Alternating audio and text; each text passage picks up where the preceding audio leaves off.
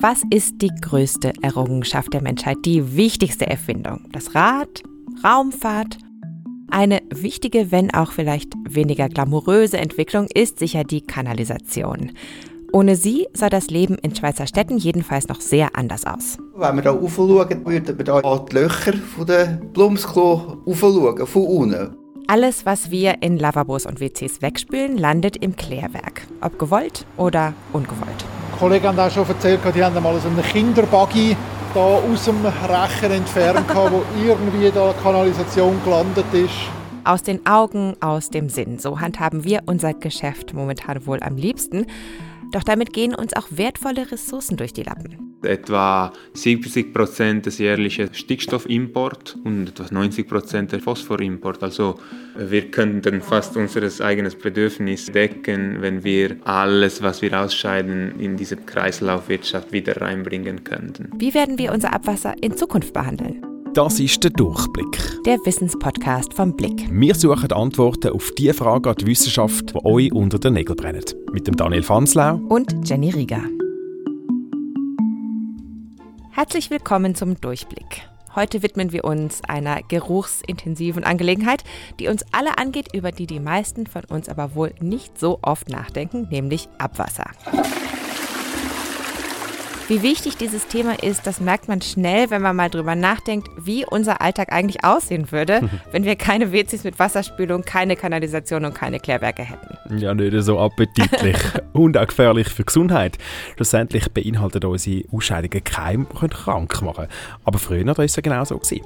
Ja, und eigentlich ist es noch gar nicht so lange her. In dieser Folge schauen wir uns mal an, was alles passieren muss, damit Abwasser wieder so sauber wird, dass man es in natürliche Gewässer ableiten kann welche Herausforderungen durch Veränderungen wie Klimawandel und wachsende Städte entstehen und wir hören, warum Abwasser künftig eine wichtige Ressource sein könnte und was es braucht, um diese Ressource nutzen zu können.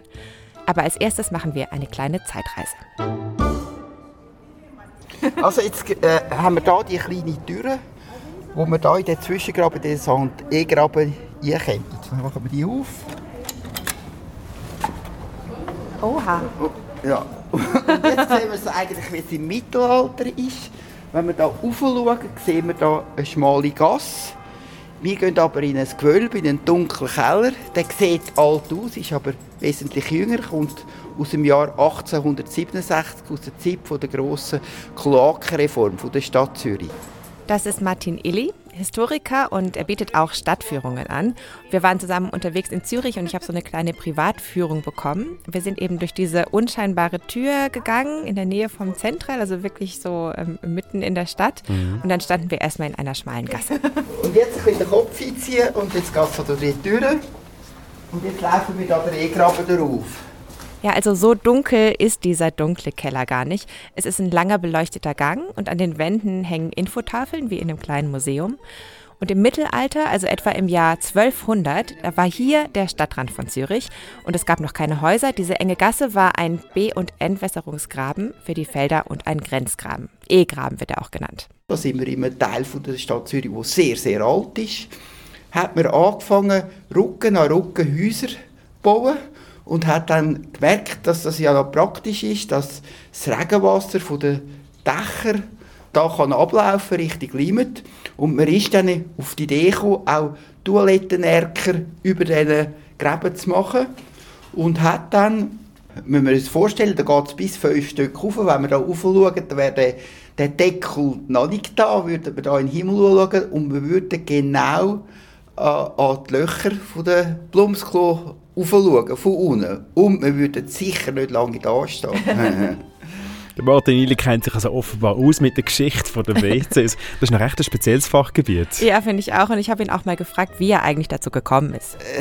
das ist natürlich eine Lebensgeschichte. Es ist ja so, Themen kommen zu den Forschenden manchmal wie zugelaufene Katzen. Man kommt sie einfach und äh, wieso, dass ich dazu gekommen bin, das ist eigentlich in meiner frühen Jugend. Mein Vater war äh, Klärwärter und Leichenwagenbegleiter in einer Gemeinde miteinander. Und ich habe dann in den 80er Jahren, als ich Geschichte studiert habe, mich zuerst mit Friedhöfen und dem Bestattungswesen befasst und habe mich da so eben so ein bisschen mit verdrängten Themen gekommen. Und dann ist Stadtarchäologie und Kläranlage von der Stadt Zürich und gesagt, wenn du das kannst, kannst du eigentlich mit dem Abwasser befassen. und das äh, Verdrängte und Tabuisierte auch ist natürlich ein unglaublich spannendes Forschungsfeld, wo, wo, wo man dann eigentlich äh, das Leben lang genug Futter hat als Historiker, um sich damit zu befassen. Ja, vielleicht schaffen wir ja auch mit dieser Podcast-Folge ein bisschen Faszination für ein verdrängtes und tabuisiertes Thema. Martin Illy hat noch eine besondere Kostbarkeit aus seinem Rucksack gekramt. Jetzt muss ich rasch meinen Rucksack aufmachen. und äh, dann habe ich. Äh, da, jetzt habe ich es gefunden. Ui. Also, wenn wir das aufmachen, dann sehen wir hier ein, ein ja, so Hand, äh, auf einem Handtellerplatz, das sind Fäkalien aus dem 13. Oh. Jahrhundert. Jetzt ist das so, wenn man die findet, ist das feucht. Mhm. Und dann habe ich die einen Sommer lang auf dem Feistersims an der Luft getrocknet. Das ist echt Bündner Fleischvariante. Und interessant an diesen Fäkalien sind natürlich nicht die Erde, äh, wo einfach normal wie eine Komposterde ist, sondern man sieht da, da hat einer vor, vor 1300 Jahren Krisenstein gegessen. Mhm. Und der wow. Krisenstein ist natürlich durch den Darm und der ist noch drin und da kann man eigentlich jetzt ein, ein, ein Archiv, ein Kulturarchiv, ein Nahrungsmittelarchiv Aha. und auch ein Umweltarchiv. Ah, das ist ja toll. Ich war ein bisschen begeistert eigentlich tatsächlich. Faszinierend. Kommen wir mal zurück zu dem E-Graben, so genannt. Das ist ja früher der Inhalt von der Blumskloss ziemlich unverdünnt angekommen. Ja, zusammen mit dem, in Anführungszeichen, WC-Papier von damals. Mhm. Papier hat es noch nicht, es keine Zeitungen gegeben, sondern man hat den allerwertesten Körperteil hinten und am Rücken hat man entweder mit Stroh putzt, das war ein bisschen stachelig, oder mit Heu, ich hoffe immer, dass kein Distel drin war. oder wenn man es ganz vornehm hat wollen, hat man im Wald Moos gesucht, hat das getrocknet und zum Zopf verflochten. Oh. Das war eigentlich die beste Art. Gewesen. Schön, wie er da das allerwerteste Körperteil umschreibt. und eben, der Trick mit dem Moos kann man sich also merken für den nächsten Campingtrip oder WC-Papiermittelknappheit. Ja, genau. Alle anderen rennen so zum Supermarkt und du rennst in den mhm. Wald und suchst einfach Moos. genau, und zusammen mit Heu, Stroh und Moos haben sich dann die Fäkalien zu Mist vermischt. Also das ist das, was im Katzenkistchen passiert und das stinkt ja gar nicht so fest. Und dann hat man den Mist können von Zeit zu Zeit einsammeln. Wir haben mit Schiff entweder Limit abwärts auf Hönk in Treppberge transportiert oder Limit aufwärts in Seegemeinden, wo man den Dünger eben, also der Mist, dann eben als Dünger hat können brauchen, ähnlich wie Kuhmist. Ja, dieser Menschenmist war früher ein wertvoller Rohstoff, denn er enthält Stickstoff und Phosphor, was beides sehr wichtig ist für das Pflanzenwachstum. Und damals gab es eben noch keine synthetischen Düngemittel. Und der Mist wurde deshalb lange auf den umliegenden Feldern verteilt, bis zum Jahr 1867, dem Jahr der großen Kloakenreform von Zürich. Damals hat übrigens auch der E-Graben, den wir gerade besucht haben, sein Dach bekommen. Die Kloakenreform hat der Martinelli schon vor kurz erwähnt. Was ist das genau? Was kann man sich unter dem vorstellen? Die Kloakenreform ist eigentlich das wichtigste Ereignis in der Zürcher Stadtgeschichte, weil bis vorher hat jeder Bürger, jede Einwohnerin, jede Bewohnerin, jeder Bewohner hat müssen selber schauen, wie seine Fäkalien äh, abtransportiert werden, häufig auch wiederverwertet werden. Und äh, nachher hat ihm das Stadtverwaltung die Arbeit abgenommen. Das ist interessant, dass er das als wichtigste Ereignis der Zürcher Stadtgeschichte beschreibt. Äh. Wieso das? Martin Illy meint, dass sich das Leben dadurch einfach sehr grundlegend verändert hat. Wichtig ist sicher, dass es ein Zugewinn für die Hygiene war. Mit der Kloakenreform wurde eine Kanalisation gebaut und ohne die könnten wir wirklich auf so engem Raum überhaupt nicht so dicht zusammenleben, ohne dass Seuchen ausbrechen würden. Klar. Und das war eben auch ein Grund für die Kloakenreform, um eben Cholera und Typhus und solchen Krankheiten entgegenzuwirken. Aber eben weil die fest Reststoffe, die im WC landeten, eben auch Düngemittel und damit sehr wertvoll waren, waren die Bürgerinnen und Bürger der Stadt noch gar nicht so bereit, sie einfach zu verschenken. Und die Stadt hat dann gesagt, ja gut, wir machen eine moderne Kanalisation, aber wir tun nicht wie heute Fäkalien abschwemmen, sondern man hat zwischen dem Klosett und der Kanalisation hat man einen Filter gemacht, das war ein Kübel.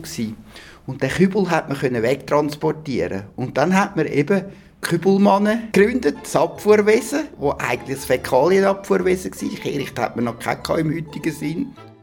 Das ist ein äh, ziemlich dreckiger Job? Ich kann wohl sagen, ja. Seit wann gibt es denn die WCs, so wie wir es heute kennen, wo einfach alles schön sauber wegspülen? Also die ersten WCs mit Spülkästen gab es in der Schweiz ab 1905 und es hat dann so 10, 20 Jahre gedauert, bis sich das überall etabliert hat. Interessanterweise gab es aber auch noch Alternativentwürfe. Oh, das klingt spannend. Was zum Beispiel? Ich tue das immer mit dem Computer vergleichen. Also vor, vor 30 Jahren hat man einen Atari oder einen Commodore oder weiß ich was ausgelesen. gelesen heute gibt es nur noch zwei. Also es hat sich jetzt zwei Systeme durchgesetzt und im 19. Jahrhundert hat man eine große, große Diskussion geführt, ob man nach englischem Vorbild Schwemmkanalisation machen soll, ob man Fäkalien soll wegtransportieren in einer Tonne, das wäre das Heidelberger Tonnensystem, da geht alles miteinander.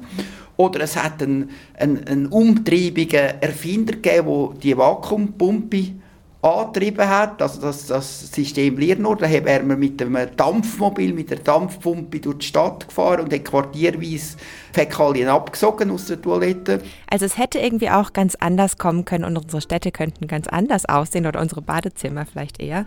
Und ich finde es irgendwie auch ganz interessant zu sehen, wie auch unsere Einstellung zu, ja, eben zu unserem eigenen äh, Dreck sich dadurch verändert hat, dass wir jetzt eben die Möglichkeit haben, uns gar nicht mehr groß damit zu befassen. Und früher war es eben einfach noch ein mega wertvoller Rohstoff. Also das hat eben auch dazu beigetragen, dass die Kanalisation und eben die Schwemmkanalisation sich so durchgesetzt hat, dass eben man auch nicht mehr auf diesen Dünger so sehr an, äh, angewiesen war als früher. Und tatsächlich wird aber auch heute in der modernen Wissenschaft wieder an Systemen geforscht, die ein bisschen Gemeinsamkeiten mit diesen alten Systemen haben und eben helfen könnten, die Rohstoffe jetzt doch dann auch wieder besser zu nutzen. Aber dazu später mehr. Dann kommen wir doch mal aus dem alten Zürich zurück in die Gegenwart. Jenny, du bist ja als Klärwerk besuchen. Genau. Morgen. Ich war da im Klärwerk Werthölzli das Klärwerk der Stadt Zürich und das größte der Schweiz. Ja, wir laufen da den Kanal entlang zu der ersten Reinigungsstufe, der mechanischen Reinigung. Das Abwasser von 670.000 Menschen wird hier aufbereitet und Mediensprecher Daniel Eberhardt hat mir die erste Reinigungsstufe gezeigt. Ja, den Geruch merken Sie jetzt. Mhm. Ich am besten gar nicht anlangen. Also, mit Wasser gereinigt, aber ja, die erste Reinigungsstufe ist eine mechanische Reinigungsstufe. Also das ist alles in so einer Halle drin, in der es auch entsprechend ein bisschen laut ist. Und da kommt eben das ganze Abwasser mitsamt seiner Fracht da an und äh, so ein automatischer Rechen fischt die ganzen Feststoffe daraus. Da zum Beispiel äh, Orangenschale, ja. wo eben nicht ins WC gehört. Das kommt dann da in Rachen rein. Also er sagt da schon, äh, Orangenschalen gehören nicht ins WC, das bindet auch Ressourcen, weil das alles nachher rausgefischt wird und dann verbrannt wird. Und ich muss sagen, also diese, diese Halle und diese mechanische Reinigungsstufe ist schon äh, ein bisschen grenzwertig, mm, gruselig. Also es, es, es stinkt schon ganz schön fest, aber es ist irgendwie auch faszinierend. Und in dieser Halle, in der das Abwasser ankommt, da gibt es auch so eine Vitrine. In der die Mitarbeiter so spezielle Dinge gesammelt haben, die mit der Kanalisation im Klärwerk angekommen sind. Das sind richtig große Sachen. Haben Sie ein Lieblingsausstellungsstück? Gebisse natürlich interessant, wo dann sicher jemandem gefehlt haben. Eishockey-Packs, ah, Kinderautos, Messer, Gabeln, Kreditkarten und Ausweis, die da bei uns landen. Mobiltelefone sind auch beliebt. Kollegen haben auch schon erzählt, die haben mal so einen Kinderbuggy da aus dem Rechen entfernt, wo irgendwie da eine Kanalisation gelandet ist. Hat sogar, sogar mal eine tote Boa Constrictor ah, auch anscheinend, wo irgendwie, oder ein Python, wo in der Kanalisation irgendwie gelandet ist und schlussendlich im Klärwerk. Aber es sind natürlich Ausnahmefälle. Mhm. Also die Schlangen im Abwasser, ist also mehr als nur eine Urban Legend, hä? ja, anscheinend schon. Ja, und die Mobiltelefone, lustigerweise, das waren auch so ganz viele verschiedene Generationen, also auch noch viele so Nokia 3310 oder so. Eben, und diese Feststoffe, die werden eben rausgefischt und dann in der Kehrichtverbrennung verbrannt. Als nächstes werden dann Öl und Sand entfernt und das Wasser fließt danach weiter in die Vorklärbecken. Vier Vorklärbecken, die wir hier haben wo das Wasser eigentlich zur Ruhe kommt nachdem es bei uns die mechanische Reinigung durchläuft, kann sich da absetzen und wo man dann nachher auch den Schlamm, wo man da äh, zurückgewinnen tut, dann zu den Schlammbehandlungsanlagen zuführen kann. Beliebt bei den Vögeln, weil die können sich da auch an den Stoffen nähren. Und eben nicht nur Kreditkarten, Gebisse, Mobiltelefone und so weiter oder ähm, Pythons landen in der Kanalisation, sondern zum Beispiel auch lebende Tiere, Frösche und Salamander zum Beispiel.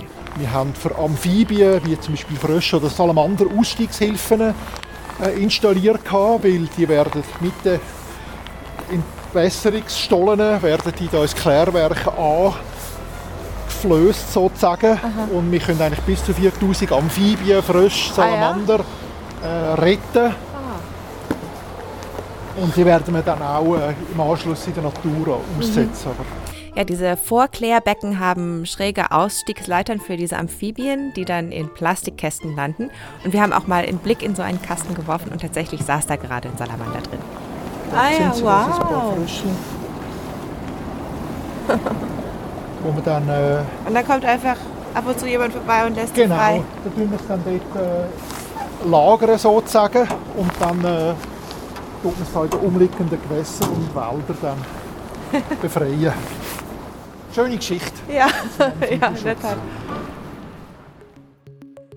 Also alles braucht Wasser also aus einem Haushalt, Lavabos, WCs und so weiter. Das kommt per Kanalisation im Klärwerk an mhm. und auch Regenwasser und so weiter, das über Gullis abfließt. Aber sauber ist das Wasser ja dann noch nicht. Wie geht es dann weiter?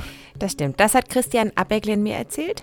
Er leitet die Abteilung Abwasser des Klärwerks Werthölzli. Genau, bei der mechanischen Reinigung nehmen wir vor allem Feststoff raus, äh, aber alles, was gelöst ist, gelöste Schmutzstoffe, die wirklich im Wasser sind, die, die können wir nicht behandeln. So. Für das sind dann die nächsten Schritte. Da ist die biologische Reinigung. Dort züchten wir eigentlich äh, Mikroorganismen züchten. Also wir geben den Umweltbedingungen, wo es ihnen wohl ist, damit die können die gelösten Schmutzstoffe abbauen Was für Schmutzstoffe sind das genau? Das sind vor allem Kohlenstoff, Stickstoff und Phosphatverbindungen. Das ist unter anderem wichtig, weil manche dieser Stoffe sonst toxisch wären und weil sie auch zur Überdüngung von natürlichen Gewässern beitragen würden. Wie sieht es aus mit dem Rückstand von Medikamenten und so weiter? Die sind ja auch nicht unbedingt sehr gut für die Umwelt. Das stimmt, aber da gibt es seit einigen Jahren neue Methoden, um auch solche Stoffe entfernen zu können. 2018 sind wir in Betrieb gegangen mit der Ozonik. Das ist eine neue Auflage, die wir hatten, dass wir sogenannte Spurenstoffe oder Mikroverunreinigungen entfernen müssen. Sind Medikamente, Rückstände, Korrosionsschutzmittel, irgendwelche Chemikalien, die man biologisch nicht oder nicht gut abbauen kann. Und da geben wir Ozon zu, das ist ein äh, aggressives Gas, das die Stoffe dann äh, unschädlich macht. Und dann als letzte Stufe nach der Ozonik kommt der sogenannte Sandfilter. Nachher das Wasser super und wir können es mit gutem Gewissen in die Klima zurückgeben. Also auch zum Beispiel sowas wie Hormone aus Verhütungspillen und sowas, das kann diese Entzündungsanlage alles entfernen. Aber nicht alle Klärwerke haben solche Anlagen und deswegen sind auch vor allem kleinere Flüsse und Seen zum Teil mit Nährstoffen und Pflanzenschutzmitteln immer noch relativ stark belastet, also Pflanzenschutzmitteln aus der Landwirtschaft. In größeren Gewässern finden sich tendenziell mehr so Mikroverunreinigungen. Aber man kann schon sagen, die Schweiz hat insgesamt eigentlich ein sehr, sehr gutes Trinkwasserversorgungs- und auch Abwasserbehandlungssystem. Und seit den 1960er Jahren hat sich die Wasserqualität extrem verbessert.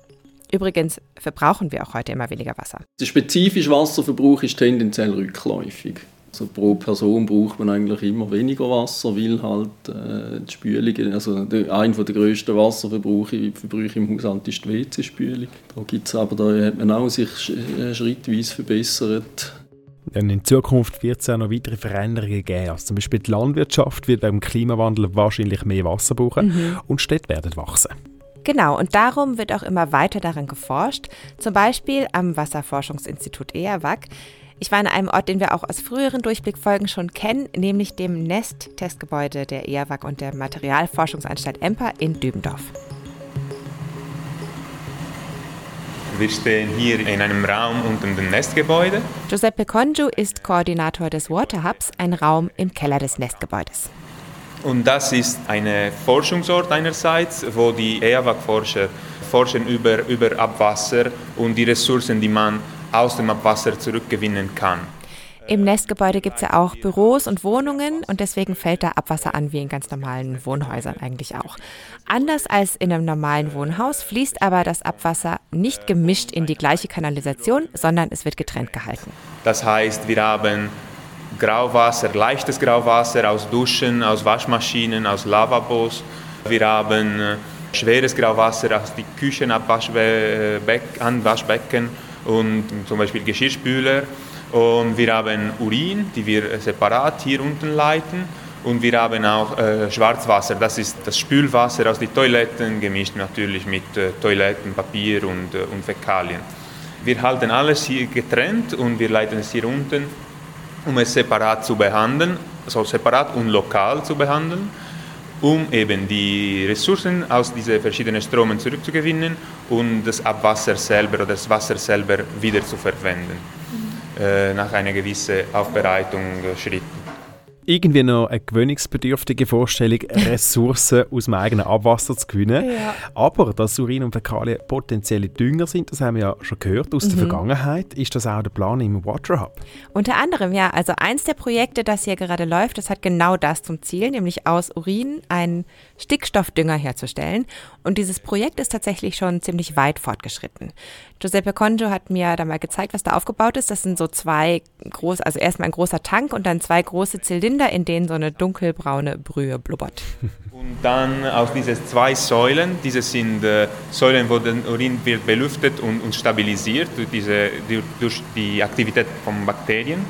Und das Ziel ist hier, das frische Urin, das viel Stickstoff enthaltet und auch Phosphor, zu, zu stabilisieren. Also das Stickstoff soll in dem Urin bleiben, es soll nicht mehr stinken und es soll auch in einer Form sein, der weniger giftig ist und eigentlich die Pflanzen besser aufnehmen können, weil unser Ziel ist hier, einen Dünger aus dem Urin zu erstellen. Ja, und das Produkt ist ein flüssiger Stickstoffdünger, der eigentlich im Wesentlichen genau das gleiche ist wie das, was du so in der Gartenabteilung im Baumarkt kaufen kannst. Und diese Art Dünger herzustellen, wurde von einem Ehrwachs-Spin-Off weiterentwickelt und das ist jetzt auch schon im Handel erhältlich mit dem schönen Handelsnamen Aurin. Kreativ. Aus äh, etwa 100 Liter Urin kann man etwa 7 Liter äh, Dünger erstellen. Und das ist bewilligt, kann also verkauft werden in der Schweiz und auch in Österreich mittlerweile. Äh, und man kann es verwenden für alle Pflanzen, auch essbare Pflanzen. Mhm. Dass man jetzt kann aus dem Urin Dünger herstellen kann, das muss ja separat gesammelt werden, mhm. was in normalen Haushalt meistens nicht der Fall ist. Genau. Und im Nestgebäude passiert das auf eine simple Art mit sogenannten Trenntoiletten. Giuseppe Conto hat mir auch eine gezeigt. Das ist übrigens ein kommerzielles Modell, das man auch schon kaufen kann sieht wie eine gewöhnliche Toilette aus, mhm. aber hier vor, äh, an der Ende dieser vordere Rutsch, oder, mhm. äh, gibt es eine Schnitte, wo der Urin dann gefangen werden kann. Mhm. Das ist, weil es funktioniert mit oberflächlicher Spannung. Also, wenn du diese Toilette ansehen würdest und du weißt es nicht, dann würde dir gar nicht auffallen, dass es eine Trenntoilette ist. Und in dieser Schüssel ist einfach eine Vertiefung, sodass der langsamer fließende Urin quasi so um die Ecke nach unten in so ein separates Rohr fließt. Aber du hast natürlich recht. Also wenn du tatsächlich jetzt aus deinem Urin Dünger herstellen wolltest, mhm. dann müsstest du natürlich in einem Haus wohnen, das ein entsprechendes Rohrsystem hat und beides getrennt behandelt. Schon mal sehr, sehr interessant, was ihr da alles testet im Water Hub. Was haben Sie sonst noch vor? Wie Giuseppe ja schon erwähnt hat, geht es auch darum, leicht verschmutztes Wasser wiederzuverwenden und dadurch Trinkwasser zu sparen. Heutzutage verwenden wir in unserem Zuhause Wasser, die immer der höchste Qualität ist, oder? Also mhm. es ist gut genug zum Trinken. Auch wenn wir nur Boden damit waschen wollen oder, oder Toiletten spülen wollen. Und unser Konzept hier ist ein bisschen, es ist anderes, es ist qualitätgemäß Ziel. Mhm. Das heißt, wir wollen die Möglichkeit haben, das Wasser bis zu unterschiedlichen Qualitätsniveaus zu, zu behandeln. Und solche Systeme werden aktuell auch getestet, denn natürlich muss auch aufbereitetes Grauwasser sicher sein, also es darf zum Beispiel keine gefährlichen Bakterien enthalten. Insgesamt geht es bei den Projekten im Nest darum, mögliche dezentrale Abwasserbehandlung zu untersuchen. Sprich, das Abwasser wird lokal trennt und mhm. behandelt mhm. und muss so gar nicht mehr ins Klärwerk. Genau. Oder nur teilweise. Solche Systeme gibt es teilweise auch schon in der Praxis, wie Giuseppe Conjo mir nach der Tour im Interview erzählt hat. Es gibt in Genf eine Wohngenossenschaft, wo seit äh, Jahren ein solches System verwendet und die Menschen verwenden es. Sie behandeln lokal, dezentral das Abwasser, äh, alles gemischt, außer die, die fettige Grauwasser aus den Küchen, die wird separat behandelt, aber dann fließt behandeltes Wasser alles zusammen und wird dann verwendet, um die Toiletten zu spülen, um, um den Areal zu bewässern auch. ist jetzt nicht ganz das gleiche wie Kübelmänner aus dem 19. Jahrhundert, die da die Fäkalien aus den WCs abgeholt haben, aber es geht in ähnliche Richtung. Ein bisschen schon, ja. Also im Prinzip geht es auch eben in der modernen Forschung darum, in eine Kreislaufwirtschaft reinzukommen und dadurch Ressourcen zu sparen. Grundsätzlich betrachten wir heutzutage Abwasser in eine lineare Art, also wir produzieren es, wir behandeln es und wir lassen es fließen in unsere Gewässer, aber ohne zu betrachten, dass es wertvolle Ressourcen enthält. Und in dieser Art aber verlieren wir diese Ressourcen, weil sie werden verdünnt in der Umwelt, oder? Wo wir sie nicht mehr effizient oder nachhaltig äh, wieder kriegen können. Ein konkretes Beispiel dazu? In der Schweiz, wir scheiden aus etwa 70 Prozent des jährlichen Stickstoffimports und etwa 90 Prozent des Phosphorimport. Also wir könnten fast unser eigenes Bedürfnis decken, wenn wir alles, was wir ausscheiden, in diese Kreislaufwirtschaft wieder reinbringen könnten. Also du siehst schon, es hat wirklich eigentlich enormes Potenzial, was die Rohstoffzurückgewinnung angeht. Mhm. Und was außerdem auch gerade vor dem Hintergrund des Klimawandels viel diskutiert wird, ist das Konzept der Schwammstadt, also dass zum Beispiel Regenwasser in der Stadt gespeichert wird, statt einfach in die Klärwerke abzufließen. Grüne Oberflächen, Oberflächen bedeckt mit Bäumen sind Teichen und so in den Städten, die leisten mehrere Dienste dann zu der Bevölkerung, weil äh, minimieren das Risiko von Hitzeinsel oder das Effekt von Hitzeinsel und können eben das Wasser an der Ort halten und nicht, äh, und nicht einfach die in der Kanalisation führen. Und das heißt, man belastet auch hier weniger die, die bestehenden Infrastrukturen. Jetzt haben wir in der Schweiz einerseits ein sehr gutes Wasserversorgungssystem und kennen eigentlich Wasserknappheit kaum. Andererseits wohnen wir aber auch alle in Häusern mit Sanitäreinrichtungen, was man ja nicht über alle Länder kann sagen Ja, ich glaube, es ist eigentlich auch ganz gut, sich mal bewusst zu werden, was das eigentlich für ein Luxus ist und wie wichtig und, und zentral für unser modernes Leben. Also sauberes Trinkwasser und auch Zugang zu Sanitäranlagen gehört deswegen auch zu den nachhaltigen Entwicklungszielen der UNO, mit dem Ziel eben, dass das für alle Menschen auf der Welt Welt zur Verfügung steht, was natürlich auch nicht einfach zu erreichen ist, das Ziel. Und Konzepte, mit denen man Abwasser und die Rohstoffe, die da drin stecken, auch lokal aufbereiten und wiederverwenden kann, das sind eben auch gerade für solche Länder, also für Schwellenländer, potenziell besonders interessant. Ich hätte also nicht gedacht, dass im Thema Abwasser so viel drinsteckt. Gell, ich war eigentlich auch total überrascht. Also ich würde wirklich auf jeden Fall empfehlen, wenn ihr mal die Gelegenheit habt, ein Klärwerk anzugucken, geht dahin, das lohnt sich. Definitiv. Und, ähm, und was mir auch Martin Illy, der Historiker, gesagt hat, man kann auch von der Stadt Zürich sich einen Schlüssel ausleihen für das archäologische Fenster und dann kann man eben zum Beispiel diesen E-Graben angucken und auch noch andere Dinge. Also da tun wir auch wieder Links dazu in die Show Notes. Vor dem Hintergrund der Entlastung unserer Abwasserinfrastruktur haben wir noch einen kleinen Appell von Christian Abecklen vom Klärwerk Werthölzli. Im Englischen gibt es den schönen Ausdruck, äh, ins WC gehören die 3P, Pee, Poo and Paper. also Urin, Fäkalien, WC-Papier gehört ins WC und der Rest hat eigentlich nichts zu suchen dort. Also in dem Sinne, vielen Dank fürs Zuhören und wir hoffen, die sind auch das nächste Mal wieder dabei. Dann wird weniger unser Geruchssinn angesprochen, sondern unser Gehörsinn. Da fragen wir uns, wann wird Schall eigentlich zu Lärm und wie schädlich ist Lärm für unsere Gesundheit? Wir danken auch der Gebert Rüff Stiftung, die diesen Podcast unterstützt und initiiert hat und verabschieden uns für heute. Tschüss sagen Jenny Rieger und Daniel Fanslau.